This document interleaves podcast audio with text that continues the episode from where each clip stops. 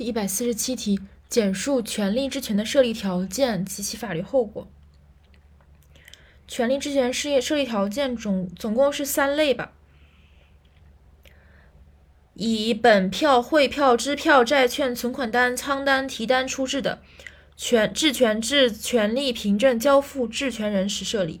没有权利凭证、没有权利凭证的，质权至自办理出质登记时设立，就是如果有的话就交付，如果没有凭证的话就是登记的时候设立。然后以基金份额、股权、注册商标专用权、专利权、著作权等知识产权中的财产权应收账款出质的，质权至自质权自办理出质登记时设立。就除了那个有权利凭证的交付时设立之外，其他都是办理登记时设立。以及他们的法律后果。呃，法律后果出质后，基金份额和股权以及应收账款出质后不得转让，但是出质人与质权人协商同意的除外。